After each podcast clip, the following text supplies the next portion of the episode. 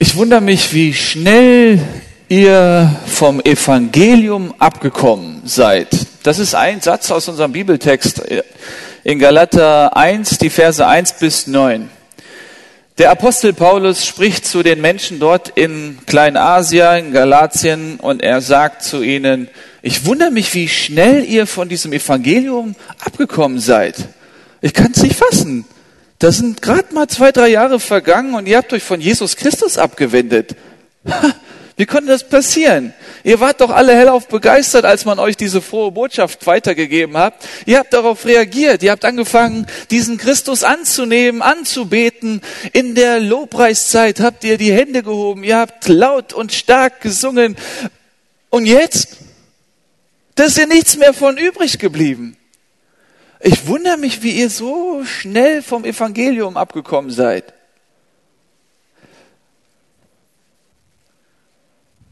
Sind das meine Worte auch heute Abend vielleicht? Wir kennen uns nicht. Einige von euch kenne ich persönlich, aber die meisten eben nicht. Und wir haben uns nicht vorher zusammengesetzt und wir hatten nicht jetzt die letzten vergangenen Wochen miteinander verbracht, sodass ich das nicht beurteilen kann. Ich werde jetzt nicht von hier vorne sagen, ich wundere mich, wie schnell ihr vom Glauben abgekommen seid. Und doch kann es passieren. Ich meine, wenn es den Galatern passiert ist, kann es uns ja auch passieren, dass dann nach einem halben Jahr sattfreie Zone wir dann plötzlich ganz weit weg vom Evangelium sind, von der frohen Botschaft Gottes wenn man vom Evangelium abkommt, heißt es, dass man sich verlaufen hat, verirrt hat. Man ist irgendwo verloren, in irgendeiner Weltanschauung, Ideologie. Da hat dir irgendjemand etwas ins Ohr geflüstert und du hast erstmal abgelehnt, weil das passte nicht zu dem Evangelium. Und dann hat er dir nochmal was gesagt und dann hast du wieder abgelehnt. Aber beim dritten Mal hast du hingehört und dann hast du mit jemand anderem gesprochen und der andere hat gesagt, nee, das ist Humbug, das ist Blödsinn, hör auf. Glaub daran nicht dran. Und beim vierten Mal hast du gesagt, nee, ich, ich beschäftige mich mal mit diesem Thema. Und dann kann es sein, dass du wie in einer Spirale dann von dem guten Evangelium abgekommen bist und in einen Sog, in einem Sog dich befindest, sodass du von alleine nicht mehr rauskommst. Es ist Gottes Gnade, dass du heute hier bist, überhaupt atmen kannst. Das ist Gottes Gnade, dass du gehen, laufen, sitzen kannst. Das ist nicht selbstverständlich. Er hat es dir geschenkt und vermutlich ist er auch interessiert an dir, um dir nochmal das gute Evangelium, diese frohe Botschaft nochmal weiterzugeben. Da sind viele von uns Christen, die in einem christlichen Elternhaus aufgewachsen sind, in dieser Haltung, dass sie sagen, warte mal, Evangelium, das ist doch das, was, was ich am Anfang meines Christenlebens brauchte, um überhaupt Christ zu werden, das Evangelium, also diese Information darüber, dass Christus für mich am Kreuz von Golgatha gestorben bin, da haben wir noch mal ein Kreuz, das ist das, woran die Christen ja festhalten. Ich wurde Christ, Christus hat mir alle Sünden vergeben, ich bin jetzt ein Kind Gottes. Das war am Anfang, das war auf irgendeinem Zeltlager, das war bei irgendeiner Freizeit, das war vielleicht zu Hause in deinem stillen Kämmerlein unter der Bettdecke, hast du irgendwann mal Jesus Christus als deinen Herrn und Heiland angenommen und jetzt sind Jahre vergangen und du fragst dich, wofür das Evangelium jetzt, wo ich 17 bin, 27 bin, 37 bin. Ja, mich, mich würde das schon brennend interessieren. Seid ihr vom Evangelium abgekommen oder nicht? Tja, wie kriegt man das denn ähm, beantwortet? Also kann ich selber diese Antwort äh, geben für diese, auf diese Frage. Denn jemand, der verloren gegangen ist, ich kenne das von meinem zweijährigen Sohn, ja, wenn er dann mal sich in einem Supermarkt dann selbstständig macht, dann meint er, alles ist okay. Auch wenn wir ihn dann aus dem Blick verlieren und er dann bei der Süßigkeitenabteilung ist, dann meint er, das ist Himmel auf Erden. Und es kann gut sein, ja, dass dir jemand irgendwelche Süßigkeiten angeboten hat, but, but, but, but, but, und du dann irgendwann mal gesagt hast, das riecht gut, das schmeckt gut, das will ich haben, Himmel auf Erden, alles ist gut. Und die Eltern machen sich Sorgen, wo ist denn mein Sohnemann geblieben? Aber du würdest niemals sagen, irgendwas stimmt nicht. Deswegen ist diese Frage schwierig. Manch einer würde sagen, na klar, na klar, na klar, Evangelium, das ist das, wonach ich mich aus, ausrichte, orientiere. Und vielleicht bist du da aber ganz weit weg von. Deswegen ist es auch Gottes Gnade, wenn er dich wieder zurückholt. Ich kann nichts tun heute Abend, um dich wieder auf die Spur zu bringen. Das, äh, mir sind die Hände gebunden. Ich kann reden, reden und reden und doch muss ich loslassen, in der Hoffnung, dass dieser große Gott gnädig ist und dich persönlich nochmal zurück auf die Spur bringt. In diesen letzten Monaten der sogenannten sattfreien Zeit ist einiges passiert. Unter anderem ist uns noch ein dritter Sohn geboren worden. Der Jona ist geboren. Der ist nämlich jetzt schon fast vier Monate alt, ist ein ach, prächtiger junger Mann, mit dem ich den Römerbrief schon durchgegangen bin. Dieser Jona macht uns viel Freude. Also neben Moses, Noah ist uns eben dieser dritte Sohn geboren, Jona. Bibelkenner unter uns werden feststellen, oh, die Namen, die, die habe ich irgendwo schon mal gelesen. Ja, richtig. Es ist interessant, äh, der Noah ist jetzt zwei geworden vor einer Woche oder am Freitag letzte Woche und dann kamen auch Geschenke und in einem Geschenk waren dann drei äh, biblische Geschichten, also Heftchen drin. Das eine Heft, das ging um Moses, das andere um Noah und das andere um Jona. So, da weiß man, was man schenken kann. Aber was ist, äh, was haben alle drei Namen gemeinsam? Alle drei Männer der Bibel im Alten Testament, alle drei wurden aus dem Wasser rausgerettet. Also der Moses, als er ganz klein war, der war dann in einem Kästchen aus Schilfrohr auf diesem großen Fluss Nil und dann war die Tochter des Pharao da gerade baden und hat dann gesehen, da ist ein Kästchen, ich schau mal rein, auch siehe da, ein süßes Baby und dann hat sie es rausgenommen aus dem Wasser und so hat Moses überlebt. Er hätte sich nicht selber retten können. Der Noah, die Geschichte muss ich gar nicht erzählen, die Arche, ihr wisst, da kam diese Sturmflut und auch er würde nicht überreden, äh, über, überleben, wenn Gott ihn nicht retten würde und Jona im Bauch des Fisches. Dieser Fisch hat ihn dann irgendwann mal runtergeschluckt, als er über Bord gegangen ist. Und dann drei Tage später hat er ihn ausgespuckt. Und das ist ein Wunder, dass er überhaupt überlebt hat. Und auch da sehen wir Gottes Eingreifen. Und das ist für mich das Evangelium. Also wenn man jetzt sagen würde, wie, wie, wie, was stellst du dir vor, wenn du überhaupt von dem Evangelium sprichst, dann ist das für mich das Eingreifen Gottes in unserer Welt.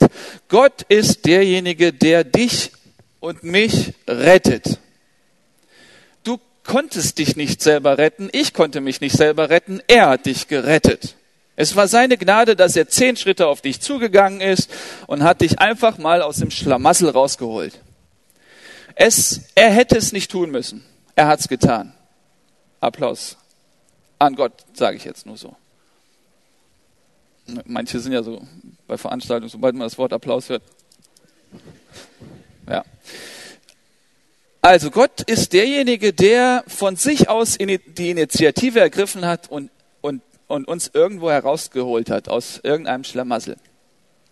Ja, jetzt sagst du dir, okay, das ist natürlich etwas für meine Bekehrung gewesen. Damals der Moment der Entscheidung. Für manche von euch die noch nicht Kinder Gottes sind, steht dieser Moment noch aus, der Moment der Bekehrung. Also der Moment, wo ich auch hoffe, dass heute Abend Menschen zu Jesus finden, also dass Jesus Christus sich dir offenbart und dass Jesus selbst dich aus der Trennung vom Vater im Himmel rausreißt und dich errettet und zu dem Kind Gottes macht. Das wünsche ich mir auch für heute Abend. Und das wird nicht deine Leistung sein, das wird sein Eingreifen sein. Das ist die Hoffnung. Aber wenn das jetzt für denjenigen unter uns schon Jahre zurückliegt bei irgendeiner Evangelisation, dann fragst du dich ja, aber wofür brauche ich das denn heute? Wenn wir also in den Tag gehen, dann hören wir ganz viele Stimmen, die auf uns einreden. Und dann kann es ganz schnell dass wir, passieren, dass wir anderen Predigern Glauben schenken. Die überzeugen uns.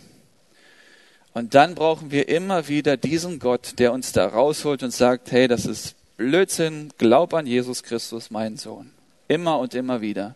Gott muss immer wieder uns rausholen aus diesen Irrlehren, die es da eben gibt. Und es ist die Gnade Gottes, wenn du Jesus Christus vertraust. Da musst du dir nicht selber auf die Schulter klopfen, sondern Gott die Ehre geben, dass du heute sagen kannst, Jesus Christus ist mein Herr und Gott. Wer diesen Satz aussprechen kann aus voller Überzeugung und sagen kann, Jesus Christus ist für mich Priorität Nummer eins. Er steht an allerersten Stelle. Smartphone? Nein, allererster Stelle. Der kann es eben nur sagen, weil Gott gnädig war und dir die Erkenntnis darüber geschenkt hat, dass es tatsächlich so ist. Und diejenigen, die das nicht so aussprechen können, da beten wir auch als Mitarbeiter, haben wir uns vorher getroffen, dass das eben geschieht. Ich hoffe, dass hier und da der eine sitzt und sagt, warte mal,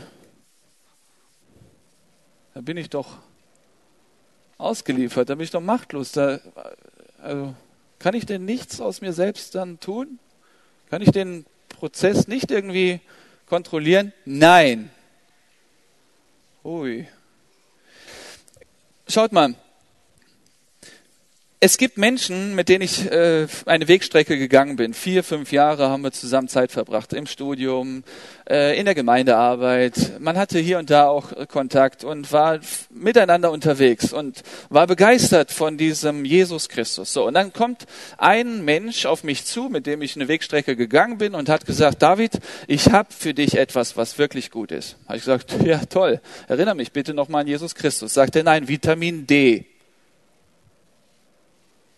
David, ich schicke dir mal Haufen äh, PDF-Dateien rüber, damit du dich mal informierst. Das ist wirklich wichtig für unser Organismus, für unsere Gesundheit, Vitamin D. Ich habe gesagt, warte mal, du hast vorher den Einstieg gehabt, hier, ich gebe dir was richtig Gutes und kommst mir dann mit Vitamin D. Kannst du nicht sagen, ich habe für dich was richtig Gutes, es ist Jesus Christus? Okay, natürlich ist Vitamin D gut und man kann sich auch mal damit auseinandersetzen, aber ich merkte plötzlich, dass für ihn das plötzlich das Nonplusultra wurde. Er hat auf mich eingeredet und mich so in die Ecke gedrängt, da hatte ich keine Chance mehr rauszukommen. Da musste ich mich damit beschäftigen. Ich musste sogar dafür zahlen. Er sagte, ja, ich habe ja so viel PDF-Dateien rübergeschickt, jetzt wäre es auch fair, dass du das bezahlst. Habe ich gesagt, Gott sei den Sündern gnädig. Ja, das ist schnell passiert. Manch einer hat die Ernährung umgestellt in den vergangenen sechs Wochen. Er kommt hier rein und sieht die Dekoration hier vom Erntedankfest und kann nicht mir zuhören, weil er dort Früchte sieht. Und er merkt, oh, das ist Vitamin. Das ist das, was ich brauche. Ich stürze mich gleich auf diese Dekoration. Das, ich, ich habe die Ernährung umgestellt. Fleisch ist ein Satan. Ich kann nicht mehr ein Steak genießen, denn ich habe die Ernährung umgestellt und ich muss da treu sein und ich muss diesem Gott alle Ehre geben. Und da sitzen eben diese Götter da auf dem Tisch. Früchte und Gemüse. Wo, nur am Rande heute bei den Bärenkindern, äh, mein Sohn ist, bei den Bärenkindern waren 25 Kinder und dann stellte die Leiterin die Frage, ja, nennt mir mal Gemüse und Obst. Mein Sohn meldet sich, Fleisch.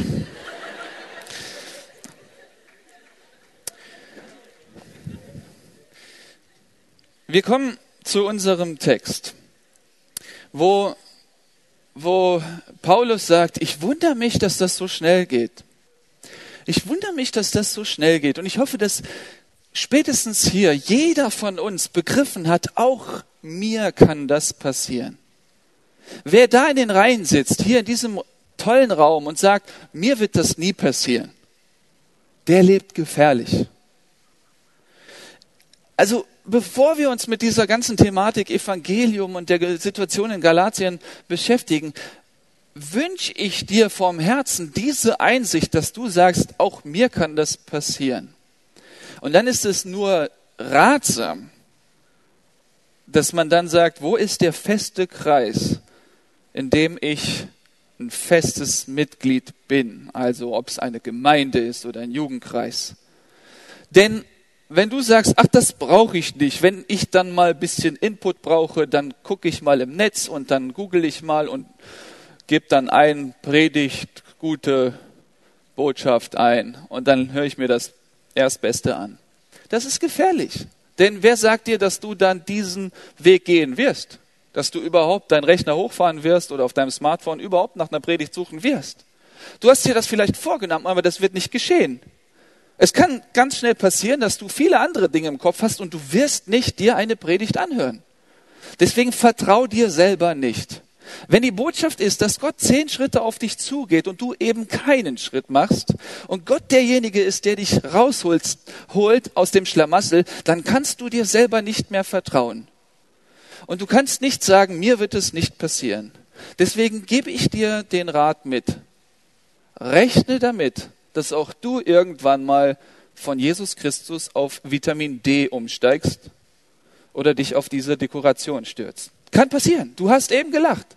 Das offenbart einiges. Nein, das kann passieren, dass das dann auch auf dich zutrifft, auch wenn du Fleisch liebst. Ich möchte mit euch die Verse lesen, äh, 1 bis 5. Zunächst einmal aus dem Galaterbrief. Das ist einer der 13 Briefe des Apostel Paulus. Und das erste Wort ist gerade sein Name, Paulus.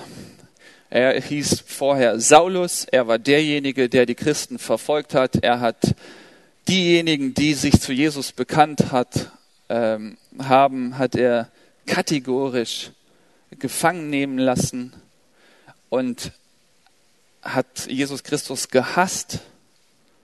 Und wie soll so jemand zum Glauben kommen, wenn nicht Jesus Christus selbst hingeht und sagt, weißt du was, lieber Paulus, ich hab dich lieb. Du hast meine Kinder verfolgt, du hast mich verfolgt, aber ich habe dich immer noch lieb. Und der Paulus in dem Moment nicht anders kann, als auf dem Boden zu fallen und zu sagen, Herr Jesus Christus, ich glaube dir. Dieser Paulus ist selbst errettet worden. Er kann ein Lied vom Evangelium singen und wenn er darüber spricht, sollten wir genau hinhören. Er nennt sich Apostel, also Paulus, Apostel, berufen nicht von Menschen oder durch menschliche Vermittlung, sondern unmittelbar von Jesus Christus und von Gott, unserem Vater, der Jesus von den Toten auferweckt hat, an die Gemeinden in Galatien. Äh, er ist nicht einer der Jünger Jesu gewesen. Also die wurden dann Apostel genannt. Er ist später dazu, dazu, dazugekommen in den Apostelkreis Gott hat sich ihm offenbart durch seinen Sohn Jesus Christus vor Damaskus. Und dann hat Paulus Jesus geglaubt, ihm vertraut und Jesus hat ihn berufen und ihn ausgesandt, was dann übersetzt heißt Apostel. Er ist der Bote Gottes. Berufen nicht von Menschen, habe ich ja eben gesagt. Jesus Christus selbst hat ihn berufen und ihn ausgesandt oder auch nicht durch menschliche Vermittlung. Er betont das. Ne? Das ist nicht irgendein ähm, eine Vollmacht, die ich bekommen habe bei der Freien Theologischen Hochschule oder in Eversbach oder in Wiedenest. Äh, es ist auch nicht eine Ordinationsurkunde, die ich vorweisen kann, weil eine Großkirche mich dann zu einem Pfarrer gemacht hat oder zu einem Prediger, sondern er sagt, Jesus Christus selbst hat mich berufen. Ist mit der Technik alles in Ordnung? Das knallt ein bisschen. Entschuldigung, dann ist mit mir was nicht in Ordnung. Kann ja passieren. Und ähm, bei seiner ersten Missionsreise macht sich also Paulus mit Barnabas und Markus auf den Weg und die gründen dort in den Städten Lystra und Derbe äh, Gemeinden. Das sind Christen, also Menschen, denen sie das Evangelium predigen und wenn sie das hören, dass Gott sie liebt und dass er selber dann äh, Initiative, die Initiative ergreift und sie zu erretten, das, das haben sie in dieser Welt noch nicht erlebt. Und sie sagen, wow, wir freuen uns über diesen Gott, wir danken diesem Gott, dass er uns auch errettet hat. Und dann sind Gemeinden dort entstanden. Das hatte ich ganz am Anfang gesagt. Diese Menschen dort in Galatien, die waren irgendwann mal Feuer und Flamme für Jesus. Und diese Phase gab es bei dir bestimmt auch irgendwann mal, wo du Feuer und Flamme warst. Heutzutage, schau mal in den Spiegel, das ist alles andere als Feuer und Flamme. Aber ähm, das war zu, der, zu dem Zeitpunkt noch da. Ich glaube, das war 47, 48 nach Christus, als dort Gemeinden gegründet wurden. Und dann ist Paulus wieder zurück nach Antiochia. Der hat diese Gemeinden äh, zurückgelassen und hat da in seiner Heimatstadt Antiochia wieder Zeit verbracht. Und dann hat er natürlich auch immer wieder sich gefragt, wie geht's eigentlich den Gemeinden dort in, der, in, in diesem Raum Galatien, was die heutige Türkei ist. Und dann ähm, hat er auch Dinge mitbekommen, die nicht so ganz sauber waren. Also wo er sagte, oh, diese, diese Christen, diese jungen Christen, die werden verwirrt. Da gibt es Irrlehrer. Da gibt es wirklich Menschen, die offensiv eine falsche Botschaft, ein anderes Evangelium verkünden. Also es gibt unzählige Missionare, auch in unserer Zeit, in unserem Umfeld, in unserer Stadt, die eine Botschaft haben. Die kommen und wollen dir wirklich klar machen, Vitamin D ist alles. Und die haben da eine Mission. Die geben dir nicht nur einen Ratschlag, sondern sie dringen dich in die Ecke und du kannst dann nicht mehr gegenhalten. Und so äh, gab es da auch Missionare, die hatten eine andere Weltanschauung und die haben diese jungen Christen, die dann da sich zusammengetan haben zu Kleingemeinden, einfach verwirrt. Das kann ganz schnell passieren. Heutzutage kann über Internet, über irgendwelche Predigten, die du dir anschaust, ganz schnell Irrlehre in dein Glaubenskonstrukt kommen, sodass du dann plötzlich andere Dinge für, äh, vertrittst, wo du ein Jahr vorher noch ein komplett anderes Gebet gesprochen hast. So, und dieser äh, Paulus kriegt dann mit, dass da irgendwas passiert. Und was ist da passiert? Und das muss ich jetzt mal erklären, das ist ein bisschen kompliziert. Und zwar gibt es da unterschiedliche Personengruppen. Äh, ich muss sagen, Galatien liegt in der heutigen Türkei und da waren Heiden, also Menschen, die nicht Juden waren. Übrigens, äh, Galatien, Galatien, da lebten die Galier. Galier, haben wir schon mal irgendwo gehört, Asterix und Obelix. Ja, genau. Die Vorfahren von Asterix und Obelix waren eben diese Menschen, die dann 300 vor Christus ähm, von Frankreich dann in die Türkei umgesiedelt sind. Und deswegen kann man heute noch Menschen antreffen, die blonde Haare und blaue Augen haben in der Türkei. Und äh, da in diesem Raum Galatien hat Paulus die Gemeinden gegründet. Übrigens, der Name des Sportclubs Galatasaray Istanbul kommt vom Galaterbrief, ist ja klar. Nee, wirklich, das hat einen Zusammenhang. Ähm, genau, und in, dieser, in diesem Gebiet spielt sich das eben ab. Und da waren dann Nichtjuden. Juden, das sind die, die das Alte Testament festhalten für sich, die den ersten Teil der Bibel als Wort Gottes für sich nehmen und daraus dann ihre Religion gebildet haben, das Judentum. Ja, und äh, diese Menschen dort in Galatien waren nicht Juden, das waren Heiden und so. Und dann äh, war es so, dass da zwei unterschiedliche Menschengruppen waren. Einmal die Heiden und dann die Juden, die dann auch sich ausgebreitet haben aus Israel äh, und sich ähm, dann in diesen umliegenden Ländern äh, niedergelassen haben. So, also gab es dann in der Gemeinde Heidenchristen und Judenchristen. Jeder Mensch kann Christ werden. Alle Menschen können Christ werden. Egal welche Religion du vorher hattest, du kannst Christ werden. So konnten die Heiden Christen werden und die Juden konnten Christ werden und sie kommen jetzt in eine Gemeinde. Dass da natürlich Konflikte entstehen, ist klar.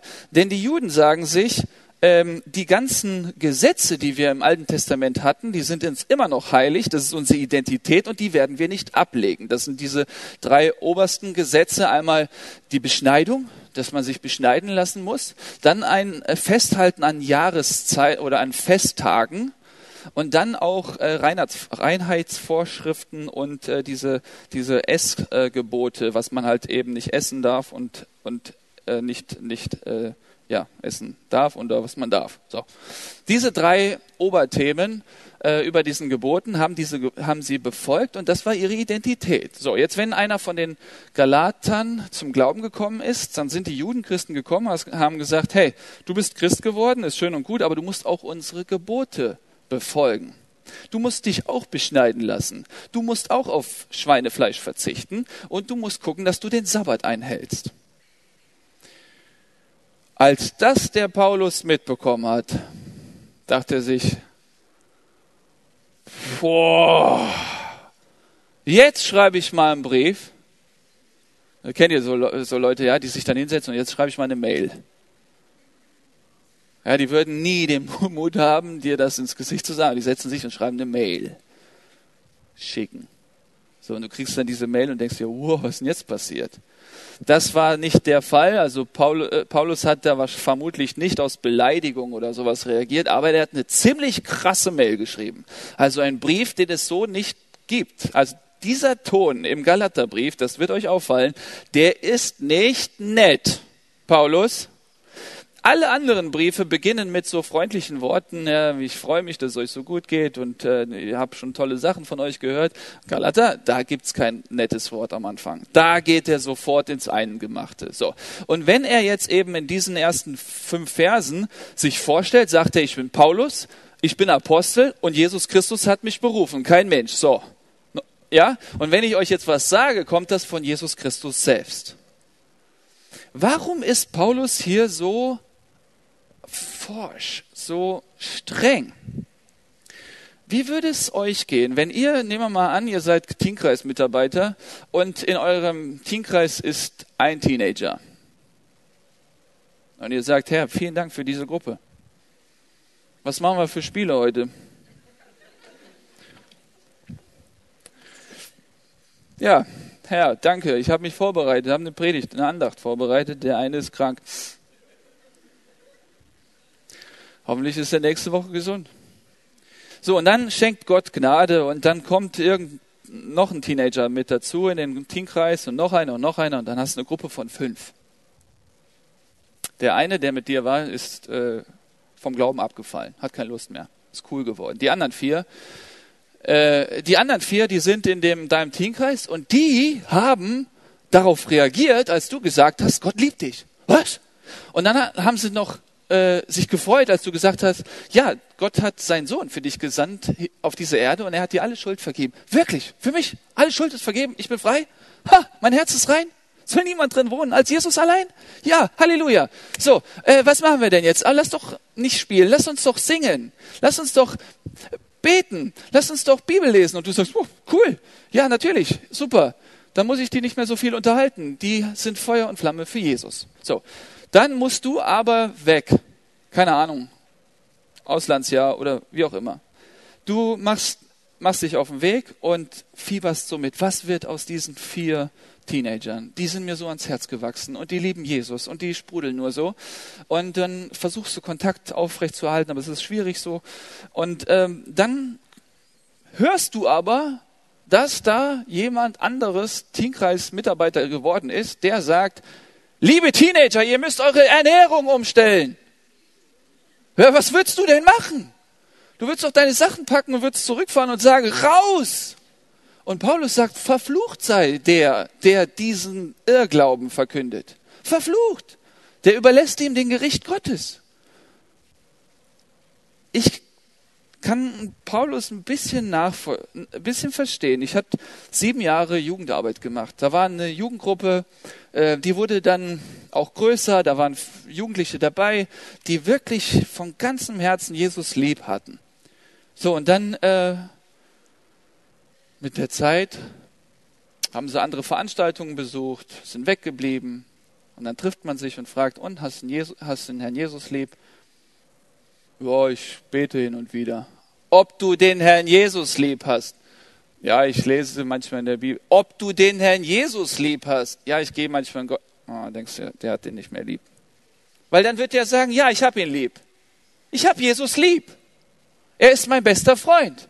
Und dann würdest du sehen, da sind Funkeln in den Augen, weil da wirklich vom Herzen eine, Freude, eine Liebe zu Christus ist. Und du würdest sagen, ja, preis dem Herrn. Stattdessen merkst du, oh Mann, das, was mal war, ist nicht mehr da. Vielleicht kennt er alle Geschichten und vielleicht nennt er dir ein paar Bibelverse und du wirst nochmal fragen, hast du den Herrn Jesus lieb? Ich kann aber noch ein Vers. Das interessiert mich nicht! Mich interessiert, ob du Jesus lieb hast. Aber ich gehe zum Satt. Das habe ich nicht gefragt. Hast du den Jesus lieb? Und das, Leute, wenn ihr Verantwortung habt in der Gemeinde, ihr werdet es nachvollziehen können, ihr werdet es verstehen können. Da kommen sie mit irgendwelchen Berichten. Ja, wir waren bei der FIUCO, wir waren bei der, den Dillenburger Jugendtagen, wir waren hier und da und haben ein neues, neues T-Shirt, wo drauf steht, Jesus ist cool. Hast du Jesus Christus lieb? Das ist meine Frage, auch heute. Und wenn du heute Abend nicht sagen kannst von Herzen, ja, Jesus ist alles für mich, ah, Wer hat dich da irritiert? Wer hat dich ähm, durcheinander gebracht in diesen vergangenen sechs Monaten? Wer war das? Paulus würde sagen, verflucht ist derjenige. Also das, dazu kommen wir gleich. Ich lese jetzt mal weiter. Ich schreibe euch im Namen aller Geschwister, die bei mir sind. Ich wünsche euch Gnade und Frieden von Gott, unserem Vater und von Jesus Christus, unserem Herrn, der sich selbst als Opfer für unsere Sünden hingegeben hat. Er hat sein Leben hingegeben, um uns von allem Bösen zu befreien, die, das die jetzige Welt beherrscht und hat damit den Willen Gottes unseres Vaters erfüllt, dem für immer und ewig die Ehre gebührt. Also ich lese jetzt Amen vor, das heißt nicht, dass ihr dann Amen rufen müsst, das gibt es auch manchmal, dann sagst du Amen, Amen. Amen. Interessanterweise äh, beginnt Paulus mit der Vorstellung, ähm, er, er sagt, wer er ist und wer ihn berufen hat, und dann in den allerersten Versen sagt er, was das Evangelium ist. Gott ist derjenige, der den ersten, den zweiten, den dritten, den vierten, den fünften, den sechsten, den siebten, den achten, den neunten, den zehnten Schritt auf dich zugegangen ist. Und als wir noch nicht da waren, hat er unser Problem schon gelöst am Kreuz von Golgatha. Nur mal, dass ich es klarstelle, sagt Paulus, und jetzt geht's los. Vers 6. Ich wundere mich, wie schnell ihr euch von dem abwendet, der euch zum Glauben gerufen hat. Durch Christus hat er euch seine Gnade erwiesen, und ihr kehrt ihm den Rücken und wendet euch einem anderen Evangelium zu. Dann spürt man, welche Schmerzen der Paulus hatte. Dabei gibt es doch überhaupt kein anderes Evangelium. Es ist nur so, dass gewisse Leute euch in Verwirrung stürzen, weil sie versuchen, das Evangelium von Christus auf den Kopf zu stellen. Doch wer immer euch ein anderes Evangelium bringt, und wäre es einer von uns Aposteln oder sogar ein Engel vom Himmel, wer immer euch eine Botschaft bringt, die dem Evangelium widerspricht, das wir euch verkündet haben, der sei verflucht. Wir haben euch das bereits früher gesagt und ich sage es hiermit noch einmal, wenn euch jemand ein Evangelium verkündet, das im Widerspruch zu dem Evangelium steht, das ihr angenommen habt, er sei verflucht. Wow, da braucht man erstmal einen Moment, um das mal zu verarbeiten. Aber das ist so eine Warnung, auch an mich selber. Ich werde so Gott will, weiter predigen. Ich predige heute. Gestern war eine Predigt, eine Traupredigt dran. Wenn ich irgendwann mal ein anderes Evangelium predige, würde Paulus mir sagen, David, du seist, du bist, du seist verflucht. Was kann ich tun, dass ich nicht ein anderes Evangelium predige? Ich, das, was ich am Anfang euch geraten habe. Ich vertraue nicht mir selber. Ihr Lieben, ich habe Theologie studiert und ich kann euch sagen, die frohe Botschaft wurde erst nach dem Studium deutlich. Ja, ich habe im Studium viele Fakten übermittelt bekommen und derjenige, der glaubt, wenn ich Theologie studiere, werde ich das Evangelium noch besser verstehen, täuscht sich. Erst später kam die Erkenntnis darüber, was das Evangelium bedeutet derjenige von euch, der sagt, ja, ich bin christlich aufgewachsen, ich habe die ganze Karriere durchgemacht, von Jungscher, Teamkreis, Jugend, ja, Kreis junger Erwachsener, ich arbeite im Lobpreisteam mit, in der Technik, das heißt noch nichts. Ich bin Gott so dankbar für die vergangenen sechs Monate, und zwar hat mir jemand Bücher empfohlen, wo jemand dieses Evangelium nochmal neu erklärt hat, in Bezug auf die Bibel. Und ich habe festgestellt, boah, hat Gott uns lieb. Ich habe immer davon gepredigt, aber mir war das noch nicht so bewusst, dass es so großartig ist, dass da noch viel, viel mehr hinter ist. Und dann will ich euch sagen, bitte denkt nicht, dass ihr es schon begriffen habt. Wir sind nur ein kleines Stück in der Erkenntnis gewachsen. Da ist noch so, so viel mehr. Und betet, dass Gott euch es offenbart. Denkt nicht, dass ihr es euch erarbeiten könnt durch Studium oder Bibellese oder Bücherlese. Es ist Gottes Gnade, wenn er dir heute in dieser Predigt nochmal was Neues, äh, was, was klar macht, was dir vorher nicht so bewusst war. Ich möchte ähm, zum Ende kommen mit und auf eine äh, Wahrheit hinweisen. Also manchmal fragt man sich, ja, okay, äh, schön und gut, bin ich jetzt auf, auf der Spur, bin ich auf dem rechten Weg oder nicht? Und da hilft mir immer auch ähm, ein Gedankenkonstrukt. Wenn der Mittelweg der Mittelweg ist, dann ist das der richtige Weg. Also wenn der, Mittel, der Mittelweg ist der richtige Weg, so. Dann gibt es einen Weg, der ist noch, äh, der ist links von dem Mittelweg und dann gibt es einen Weg, der ist rechts von diesem Weg. So, dieser Weg ist Christus. Ich bin der Weg, die Wahrheit und das Leben. Niemand kommt zum Vater, denn durch mich. Aber es gibt noch ähm, Irrlehren, die befinden sich auf dieser linken Seite. Und Irrlehren, die befinden sich auf der rechten Seite. Die rechte Seite sagt, bemühe dich, um zu Gott zu kommen. Die linke Seite sagt, bemühe dich, Gott zu sein. Der Mittelweg ist, Gott bemüht sich um uns, dass wir seine Kinder sind. Noch einmal. Der rechte Weg ist, also in diesem Bild gesprochen, bemühe dich, zu Gott zu kommen. Streng dich an. Der linke Weg ist, bemühe dich, Gott zu sein. Und der Mittelweg ist, Gott ist Gott, ich bin Mensch, Gott hat sich bemüht darum, um mich zu seinem Kind zu machen. Das als Gedankenkonstrukt. Und jetzt gibt es diese Botschaften. Da gibt es denn hier auf dieser rechten Seite immer wieder diese Moralpredigten. Vielleicht habt ihr die auch schon gehört, wo dann Menschen auf der Kanzel stehen und sagen, du musst das tun, du musst das tun, du musst in der Schule von Jesus erzählen und bemühe dich und dann streng dich an und du wirst dann mehr, mehr von Jesus erfahren.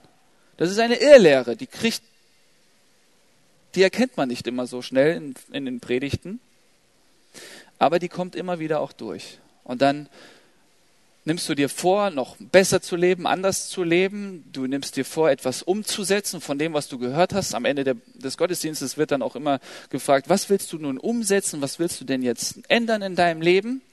Der Mittelweg würde ganz klar sagen, ändere nichts. Bemühe dich nicht tu gar nichts, lass ihn machen. Der Mittelweg ist, hey, du kannst nichts aus dir selbst ändern. Ich meine, da gibt es doch so viele Belege dafür, Beweise. Wie oft hast du am ersten ersten versucht, irgendwas zu ändern und hast nach einer Viertelstunde es nicht mehr geschafft? Dann lass es doch. Dann ist es doch eine Irrlehre, wenn jemand dasteht und sagt, ändere dein Leben. Stattdessen kannst du sagen, Christus, ändere du mein Leben. Und auf der anderen Seite gibt es diese Botschaft, bemühe dich, um Gott, Gott zu sein. Es gibt Prediger, die stellen sich vorne hin und sagen, ihr seid Helden. Ihr seid so besonders und einzigartig und ihr schafft es und bemüht euch, ihr seid so gut. Ihr packt das. Und du denkst dir, wow, das war eine tolle Predigt. Bisschen noch Massage, ein bisschen noch, das war gut. Das war ansprechend, aber es war eine Irrlehre. Denn wenn man dem Menschen sagt, streng dich an, du kannst es, du bist ein Held, dann glaubt er das irgendwann mal. Denn die richtige Botschaft im Mittelweg ist, Christus ist der Held. Er schafft es in deinem Leben und du eben nicht. Und so verkleiden sich viele Predigten dann, die scheinen auf den ersten Blick sauber zu sein, aber dahinter verstecken sich diese Irrlehren. Und mit dieser Predigt möchte ich einen Einstieg wagen in den Galaterbrief, wo ich darauf aufmerksam machen will, das passiert ganz schnell, dass man von dem Weg abkommt. Und es liegt dann nicht mehr an unserer Kraft, ob wir auf den Weg zurückkommen, sondern es ist die Gnade Gottes. Und was macht das dann mit uns? Dann geht man auf die Knie, dann geht man ins Gebet und sagt, Herr, erbarme dich meiner. Aber wenn Christus dir dann klar gemacht hat, dass er der Herr ist und du in dir, in deinem Herzen merkst, da ist eine Freude. Vielleicht war es während der Predigt so, dass du gemerkt hast, Christus, Jesus, du bist mein Ein und alles. Dann sei doch froh darüber. Du musst nichts tun. Er ist da. Er ist in deinem Herzen. Er wird dich führen und leiten auf dem Weg, den du gehst. Ich möchte für dich beten und darf auch bitten, dass ihr nochmal dazu aufsteht.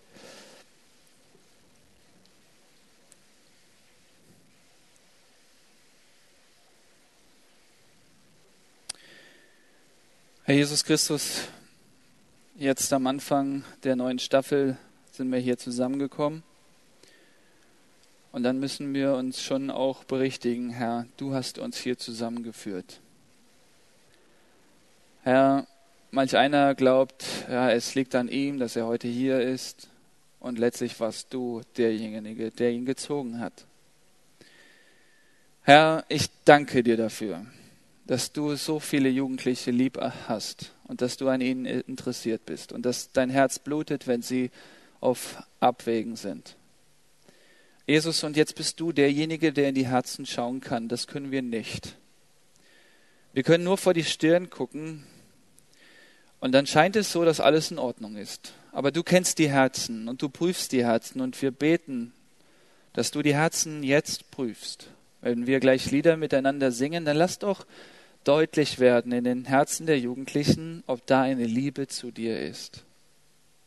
Dass man sich nicht über irgendwelche Werke definiert, sondern allein über dich selbst.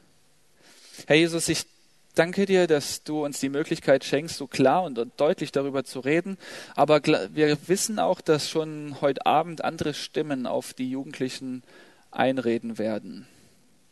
Und so bitte ich dich, beschütze die Jugendlichen schirme du sie ab. Schenk du ihnen gute Ratgeber, gute Kreise, wo sie über dir, über dich nachdenken und dein Wort lesen, wo sie nicht verkopfen, sondern wo die Liebe zu dir größer wird. Herr Jesus, bitte hilf, dass sie nicht sich selber Vertrauen schenken, sondern dir Vertrauen schenken. Und dann danke ich dir nochmal von ganzem Herzen für dieses Evangelium. Wir danken dir von ganzem Herzen, dass du uns errettet hast und dass du heute noch Menschen rettest und dass du daran interessiert bist, dass alle Menschen errettet werden. Und so freuen wir uns darauf, dass du noch viele, darüber, dass du noch viele Menschen zu dir ziehen wirst und beginne hier in diesem Raum und bei uns. Darum bitten wir dich in Jesu Namen. Amen.